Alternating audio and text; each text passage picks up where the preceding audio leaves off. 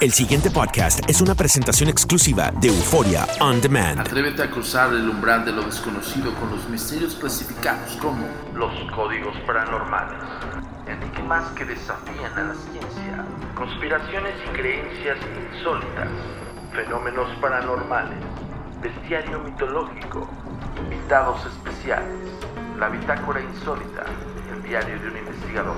todo esto y mucho más por univision.com con Antonio Samudio. Comenzamos.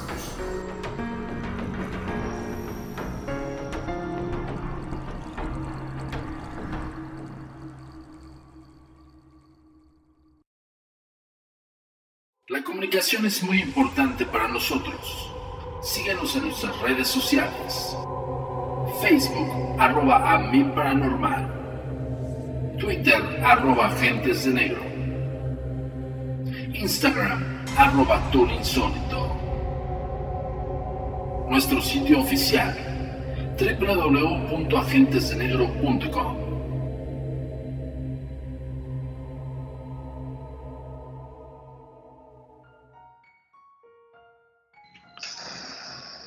Hola Lilia, buenas noches. Hola, ¿qué tal Antonio? Buenas noches. ¿Te podrías presentar, por favor? Sí, mi nombre es Lilia de la Rosa, eh, tengo 31 años y soy contadora. Lilia, cuéntame prácticamente tu primer acontecimiento, si viviste algo de niña, si recuerdas algo extraño, raro que te haya sucedido, por favor cuéntame. Pues sí, o sea, básicamente durante toda mi vida sí han pasado cosas demasiado como fuertes, incluso desde niña, sobre todo por eh, mi familia, ¿no? O sea, todo viene desde mi familia, desde mi abuelo, eh, mi mamá, mis tíos, que ellos tienen algunas creencias, ellos son devotos de, la Santa Muerte, están dedicados a sanaciones, curaciones, y bueno, esto ha llevado a que desde mi niñez pues yo tenga como acontecimientos fuertes, ¿no? Cosas que hemos visto en diferentes, ellos les llaman curaciones. Entonces desde ahí viene, vienen todos estos sucesos. La verdad es que eh, por decisión propia yo nunca me he involucrado, a pesar de que todo mi círculo está dentro de, ¿no? dentro de, la parte de la Santa Muerte, pero no me he involucrado, repito, por decisión propia. Pero bueno, eh, creo que me han sucedido cosas que, pueden dar como pie a que algo viene derivado de, lo que sucede dentro de, de mi núcleo familiar, sobre todo. Pues yo creo que las cosas más fuertes vienen desde que mmm, yo tuve un accidente, un accidente automovilístico. Yo me volqué en un auto. Entonces, eh, afortunadamente todas las personas que viajábamos en el auto estamos vivos, yo tengo una operación de columna, pero justo cuando sucede este accidente, eh, una persona que es nuestro chofer, que en ese momento no pudo ir por, por mi mamá y por mí y mis hermanas, que justo estábamos viajando en el auto, eh, no pudo recogernos, llega al lugar del accidente, donde ya había quedado el auto, y empiezan a fotografiar todo el, el carro. Y justo donde yo estoy sentada, se ve la imagen clara de una, una Santa Muerte, ¿no? O sea, toman las fotos y se ve en el lugar del copiloto donde está la ventana rota, se ve sentada la, Santa Muerte. Entonces, eh, de ahí pasan algunos meses, por las creencias de mi familia, nosotros vamos a, dar gracias al santuario, ahí en, la Santa Muerte, ahí en, en Tepito, y justo eh, yo me quedo en la parte de atrás. Repito, no soy creyente ni soy devota, pero por respeto los acompañé a, dar gracias a, que estábamos vivos todos. Me quedo en la parte de atrás y justo se acerca una señora. Yo estoy entretenida viendo hacia el frente donde está mi familia, donde están dando gracias, y llega una señora, me toca el hombro, yo volteo y me da una imagen de la Santa Muerte, como en yeso, me la entrega. Entonces, entre que reaccionaba y no, tomo la Santa Muerte, la tomo en, mis manos, la veo, y cuando volteo a dar las gracias a la señora que me la había entregado, ya no estaba.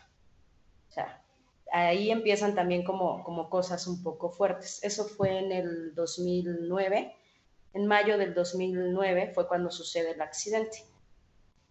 De ahí para acá, eh, por ahí del 2016 más o menos, vuelven cosas fuertes a, pasarme en, mi vida.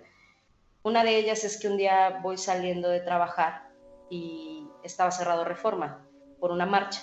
Entonces yo camino desde el punto donde estaba hasta la altura del metro Garibaldi y ahí eh, estoy esperando un taxi. Llega un taxi X con una persona X que en mi vida yo la había visto, abordo el taxi y me dirijo hacia, hacia la casa. En el trayecto, esta persona eh, como que quería iniciar plática, ¿no? Pero obviamente cuando tú hablas con un desconocido, pues sí estás como muy alerta de decir ciertas cosas. Lo que hago es como mesurarme un poco a responder, pero él me, me mencionaba ¿no? O sea, me hizo mención de que yo tenía dos hijas, las cuales sí tengo, yo tengo dos hijas. Me comentaba que, yo tenía mis dos ángeles, que eran ellas, y eh, algunas cosas como algunos números que me identificaban. No sé si sean como números cabalísticos, no, no sé cómo, cómo este, mencionar. El punto es que me deja en mi domicilio y se va. Después de eso pasan como cinco o seis meses. Nosotros cambiamos de oficina. Anteriormente estábamos en Reforma y después la empresa se mudó a, por ahí de, en Polanco, en, en Mariano Escobedo. Y un día yo tuve un evento, me quedé hasta tarde trabajando, ¿no? En la oficina donde nosotros estábamos hay diferentes eh, líneas, es como un, como un conmutador, pero eh, las llamadas caían hasta cierto horario, no sé, a lo mejor un ejemplo, hasta las 7 de la tarde. Ese día eran eh, como alrededor de las 10, 10, 10 y media de la noche. Estoy trabajando en mi computadora, suenan dos teléfonos que estaban dos lugares después de mí, sonaron y la llamada se redireccionó directo a mi, a mi línea, a mi conmutador. Entonces yo respondo y me dice un hombre, una, una persona, me dice, hola Ana, ¿cómo estás? Yo así de, ¿quién habla? ¿No? me dice, ¿no te acuerdas de mí? Dice, yo te estoy cuidando.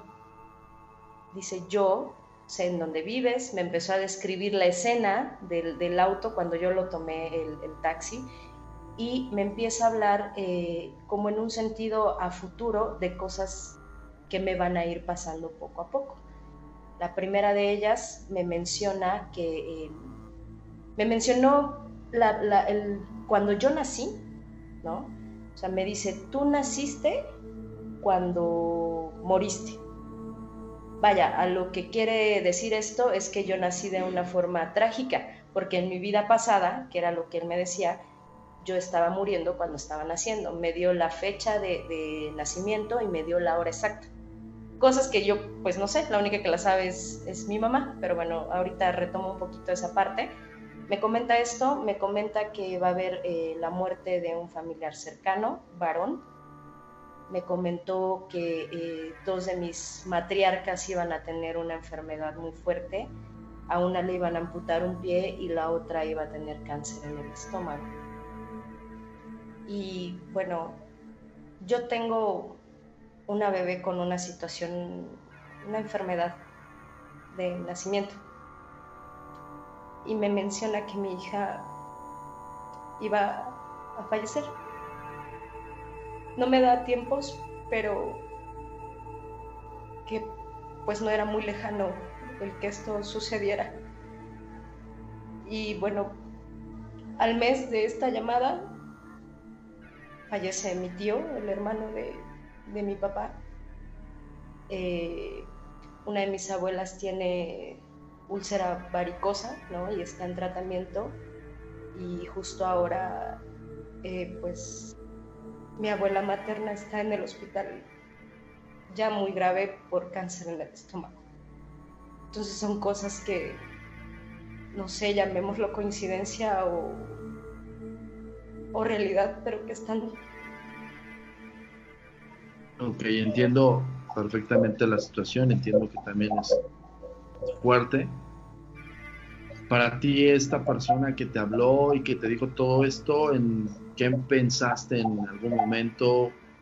¿Lo vinculaste con la llegada de este taxi extraño y que te empezó a hablar de, de tu vida? ¿Lo viste como un vidente o lo viste como qué? honestamente yo lo vi como si fuera un, un ángel, o sea, alguien que me estaba advirtiendo en las cosas que, que iban a pasar, ¿no? Porque justo cuando pasa lo de la llamada en la oficina, pues yo llegué a casa y le comenté a mi mamá toda la situación, todo lo que estaba sucediendo. Entonces ella en sus palabras me refiere que, que esto puede ser un ángel, algo que me está viendo, que me está eh, eh, cuidando. Hasta ese momento lo veíamos de esa manera, o sea, no era como, como algo malo, vaya, porque nunca me atacó ni, ni, verbalmente, ni mucho menos.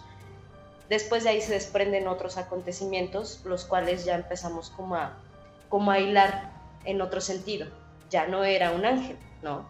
O sea, posterior a la llamada pasa esto, se vienen suscitando, perdón, estos acontecimientos perdón, y este, ya en la desesperación, porque después de esta llamada, este personaje se vuelve a ser presente. Una vez, después de dos meses de la llamada, eh, yo pido un, un, Uber a un amigo que es invidente. Yo estaba en un cierto lugar, le pido un Uber y eh, en el camino yo le llamo y le digo, oye, ¿cómo vas? Esta persona es invidente. Entonces me dice, voy bien, dice, voy tranquilo porque la persona que me lleva eh, te conoce. Yo dije, ¿cómo que me conoce? O sea, si en las aplicaciones no subes tú como usuario una foto, ¿no? Entonces me dice, sí, te conoce, te conoce Anita. Dije, híjole, ok, esperé a que llegara, bajo del, del restaurante donde yo estaba para recibirlo, y era la misma persona que me había recogido en, en el metro Garibaldi. O sea, era la misma persona con un carro diferente y me dice, hola, ¿cómo estás? Dice, ¿sí te acuerdas de mí? Porque acabamos de hablar por teléfono. Entonces, ahí es cuando empiezo a, sentir, ya, ya me empiezo a sentir como aterrorizada de las situaciones que estaban pasando. Eso no es normal, ¿no? Como lo quieras ver, no es normal. Ni siquiera coincidencia. Porque repito, estas aplicaciones no subes foto como para que te puedan ubicar, pero él por el simple nombre y por hilarlo a la persona que llevaba, le dijo que me conocía y como vio el estado de, mi amigo, que es invidente, lo empezó a comentar que me conocía y que iba seguro, que él lo iba a dejar en el lugar de destino. Pasa eso. ¿En algún momento dado pasó por tu cabeza que fuese un acosador? Una persona común y corriente que se enganchó por algún motivo contigo. Lo extraño es que supiera cosas de ti, ¿no? Sí, sí llegó a pasar por mi mente porque posterior a eso eh, se suscitaron cosas un poco más fuertes. Una de ellas es que... Eh, Retómame esta pregunta que te hice en algún momento para y luego sigues, por favor. Ok, sí llegué a pensar que era un acosador, sobre todo porque empezaron a pasar situaciones posteriores a esta eh, última vez que, lo vi de frente, ¿no? Cuando llevó a, esta persona al restaurante, eh, tuvimos una situación familiar en casa de mi mamá, Entonces, en una pelea que se tuvo en la calle con unas personas, ellos avientan un petardo a la puerta de, la casa de mi mamá y eh, lastiman a mi papá en el brazo, ¿no? Con una navaja, le hacen una, una cortada en el brazo. Entonces mi papá, junto con mi otra hermana, que es la que sigue de mí, la mediana, se van al MP y yo me quedo en casa de mi mamá con mis hijas y con, mi mamá. Entonces recibo una llamada, ¿no? Y me dice, te estoy cuidando, si te acuerdas de mí. Le digo, perdón, ¿quién eres? Me dice, asómate por tu ventana. Y sí, había un carro blanco muy bonito fuera de casa de mi mamá, un carro muy, muy, muy padre, y estaba él ahí. Él estaba fuera de la casa, me dice, no te preocupes, no te va a pasar nada, yo estoy aquí. Cuando tú me refieres a que él estaba ahí, entonces tú ya identificabas a esa persona. Cuando tú lo viste, descríbemelo, ¿cómo lo viste? ¿Cómo era? Es una persona robusta, de cabello negro, ya como de una edad de, no sé, 50, 50 años aproximadamente no tiene el cabello cano, pero sí su, piel, o sea, se ve como de 50 años, de cabello negro y robusta. Estaba ahí en ese, en ese carro, ahí estaba. Entonces, ya es cuando empieza como mi desesperación, vuelvo a hablar con mi mamá y le digo, mira mami, están pasando estas situaciones. Mi mamá estaba ahí cuando pasó lo del auto, ella eh, tuvo como testigo viendo por la ventana todo lo que estaba pasando, entonces lo único que hice fue apagar el celular y esta persona como después de media hora se fue, se arrancó, o sea, simplemente ya no estaba el carro. Posterior a eso, pues ya empezamos a, buscar ayuda. En este caso, pues buscamos a, mi tío, hermano de mi mamá, y tuvimos una reunión con él lo que hicimos fue comentarle lo que estaba pasando. Él me dijo que iban a, hacer un ritual de sanación para que esto pues ya no estuviera pasando. Y justo cuando estábamos hablando en la reunión que tuvimos mi mamá, él y yo, eh, me dice mi tío, tal cual, textual te lo voy a decir. Si este cabrón se está pasando de lanza, le vamos a ir a hacer, ¿sabes? Como a, como a hacer algo dice, íbamos a, a, acudir con un amigo que tiene una camioneta blanca. O sea, me estaba describiendo cómo íbamos a hacer la... Hasta ese momento todos ustedes estaban pensando que era un acosador, o sea, que era algo sobrenatural. Lo sobrenatural es que sabía cosas, pero en ese momento en todos ustedes estaban, es un tipo loco, ¿no? Que está enganchado contigo. Sí. Sí, hasta ese momento pensábamos que era un, acosador. Entonces, cuando me refiere mi tío, me dice, vamos con tal amigo que nos preste la camioneta, ta, ta, ta, me entra un mensaje de texto y me dice el mensaje de un teléfono que yo no conocía. No te pases de lanza. Aunque vayas con tu pinche camioneta blanca con sus llantotas, no me vas a hacer nada. Tal cual decía el mensaje. O sea, como si él estuviera presente en, lo que estábamos hablando en ese momento en la reunión que tuvimos, ¿no? Entonces, pues básicamente son las cosas que están pasando. Y después de eso, eh, nosotros llegamos como a la conclusión de que puede ser a lo mejor el, el, que yo no esté tan involucrada con estos temas y, y, lo hilamos por todas las situaciones, por lo que empezó desde el accidente a que podía derivarse a este tipo de creencias en las cuales yo no estoy o no me involucro eh, del todo, aunque mi familia lo haga. ¿Tu renuencia hacia la religión va basada desde niña en que no creías o algo te impresionó de niña que dijiste hasta aquí o fue por, posterior a todo este tipo de acontecimientos? Pues creo que viene desde niña, o sea, las cosas que yo he visto a mi alrededor, repito, ese tipo de situaciones en las que me veo involucrada con mi familia en sus eh, sanaciones y cosas que, yo he estado presente, yo tomé la, decisión de no, no, involucrarme.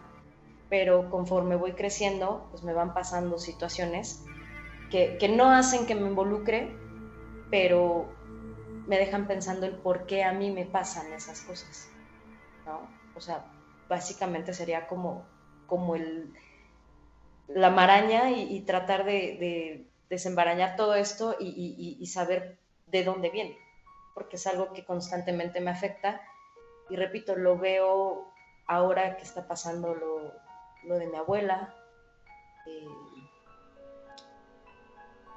lo que me dice de mi hija, ¿no? Este... ¿Qué te han dicho, qué te ha dicho tu entorno familiar bajo este concepto que ellos creen en la Santa Muerte? ¿Qué es lo que te dicen ellos si te acerques más a la deidad o qué es, cuál es la expresión de ellos? Sí, que básicamente mi mamá es la que trata de incluirme un poco más hacer que yo esté más cerca de, todas estas creencias que ellos tienen. Ellos se dedican a la danza, a, los cultos a la Santa Muerte, este, tienen sus, altares de la Santa Muerte, este, ofrecen algunas fiestas incluso para personas de, diferentes lugares muy, muy nombrados aquí en, la Ciudad de México, Tepito, este, Peñón de los Baños, por decirte algo, ¿no? Y la gente es muy devota a ese tipo de, cosas. Entonces, De, de mi familia, mi abuelo, que es como la cabeza, es quien ha transmitido toda esta parte a todos nosotros. De mis tíos, pues mi mamá, eh, mi tío Martín, que es con el que acudía a, pedirle ayuda, y otro de mis tíos que se llama Ricardo, son quienes se dedican al 100% a, a, llevar a cabo estas, estas creencias que traemos desde hace muchos años, ¿no? Y que mi abuelo nos ha, nos ha inculcado. Creo que aquí el punto es que ellos me comentan que, que tendría que estar como más, más cerca de, como devota, ¿no? Eso es como, me, conflictúa muchísimo el, llevar esta parte. ¿Cuál, es el, ¿Cuál es el conflicto? Yo te preguntaría si en un momento dado, por ejemplo, pues la religión la prácticamente la, la, adquirimos de la familia, ¿no? Entonces, ¿cuál sería tú el, el por qué no? Dímelo directamente, por qué quieres mesurarte y por qué quieres mantenerte a raya? ¿Por? Pues me impresiona todo lo que sucede en ese entorno, o sea, me impresiona mucho y creo que en algún punto soy sensible a, no quisiera involucrarme más allá, porque si justo ahora que no lo estoy haciendo me suceden este tipo de cosas, pues no sé qué pudiera pasar si yo me involucro, ¿no? O sea, siempre desde niña he tenido, he sido sensible, percibo cosas, eh, siento cosas, veo cosas, entonces no puedo imaginar qué pasaría si, si, si yo me involucrara a estos temas a fondo. Es por eso que pues sí me acerco a, mi familia para que me ayuden y, pues, la respuesta es acércate más a esto. Yo creo que te está, de alguna manera te está llamando, te está diciendo que, que creas que esto te lo está poniendo para que creas, pero me está lastimando porque justo están pasando cosas que, que me duelen, como lo de mi abuela y lo de mi hija. Obvio. Oye, Lilia, en, un momento dado, esta, estas situaciones que, bueno, me imagino que descartaron que fuera un acosador, ¿qué pasó después del mensaje? ¿Nada más? ¿Ya no pasó más? Después de ese mensaje, eh, bueno, sí hicimos como un, un ritual para poder sanar. Eh, se abocó todo a la, Santa Muerte, se hizo como una, vaya, una misa en la cual yo era como el, centro. Se reunieron energías, ellos así lo llaman, como energías de, la familia, de mi abuelo, de mi mamá, de, mis tíos. Se hizo como una sanación y, y desde ahí ya no, no volvió a, a molestarme. ¿Me podrías describir un poco esta sanación? ¿Qué fue lo que hicieron? ¿Qué hiciste? ¿Qué elementos había? Si puedes ser como más detallista de esto, sería formidable. ¿Dónde estabas? ¿Si era un templo? ¿Si era una casa? Por favor, platícame un poquito de esto. Pues fue en el... Eh, mi tío Martín tiene un consultorio, ellos le llaman consultorio, donde llega la gente y la ayudan y ahí tienen una Santa Muerte, una Santa Muerte grande, como de dos metros más o menos. Este, había elementos como agua, incienso, copal, hierbas, piedras, este, pues vaya, básicamente esos ramos hicieron como una sanación con eso y algunos cantos eh, algunas oraciones que ellos hicieron, este, utilizaban collares, eh, no es santería, es santa muerte, ¿no? O sea, sus protecciones, hicieron una danza porque ellos se dedican a, la danza, eh, son danzantes, eso fue lo que, lo que estaba dentro de, la sanación que a mí me hicieron. Eh, y, y, ya platicando eh, prácticamente después de lo de este individuo que te estaba como visitando mucho, como sabiendo cosas que solamente ustedes estaban platicando en ese momento, ¿tú crees que haya sido alguna de estas energías que relacionan a la Santa Muerte? ¿Tú cómo lo visualizaste? ¿Tú, Ana? Puede ser, porque justo después de eso la situación se, se calmó, ¿no? A reserva de, pues apenas, no sé si por su situación de salud, que mi abuela me decía que me había visto en el hospital, yo no había ido a verla, que me veía constantemente ahí con ella. Entonces... ¿Crees que en algún momento dado este personaje, que me imagino que ya no lo volviste a ver, ¿Crees que este personaje tenga que ver con la Santa Muerte? Si como en un inicio era como una especie de ángel o una entidad que está relacionada a la Santa Muerte. Eso retómamelo y platícamelo, por favor. Pues sí, sí lo relaciono a que tiene que ver eh, esta persona que en un inicio era como un acosador. Justo ahora sí lo relaciono con, con mi entorno y con la Santa Muerte. Creo que así fue. Como que algo lo puso ahí para que me empujara un poco a, a, creer o a, o a involucrarme un poco más en las ideas de mi familia. Por último, este, ya actualmente ya no, ya no has tenido ningún encuentro así. No, no sí hubo algunas situaciones o puedo a lo mejor visualizar situaciones muy cotidianas o cosas que van a pasar o presentimientos, pero ya directo con el, el, ser o la persona que, que, te comento, directo, directo con él en últimas fechas, no. Ya no. Perfecto, Lidia. No seas malita, ahora vamos a hablar con tu mamá, por favor. Sí. Ah, con, Sí, que, venga tu mamá. Por ah, favor. Ah, va a pasar Martín. Ah, ok, perfecto. ¿Sí? Perfecto. Tu tío. Gracias. Gracias.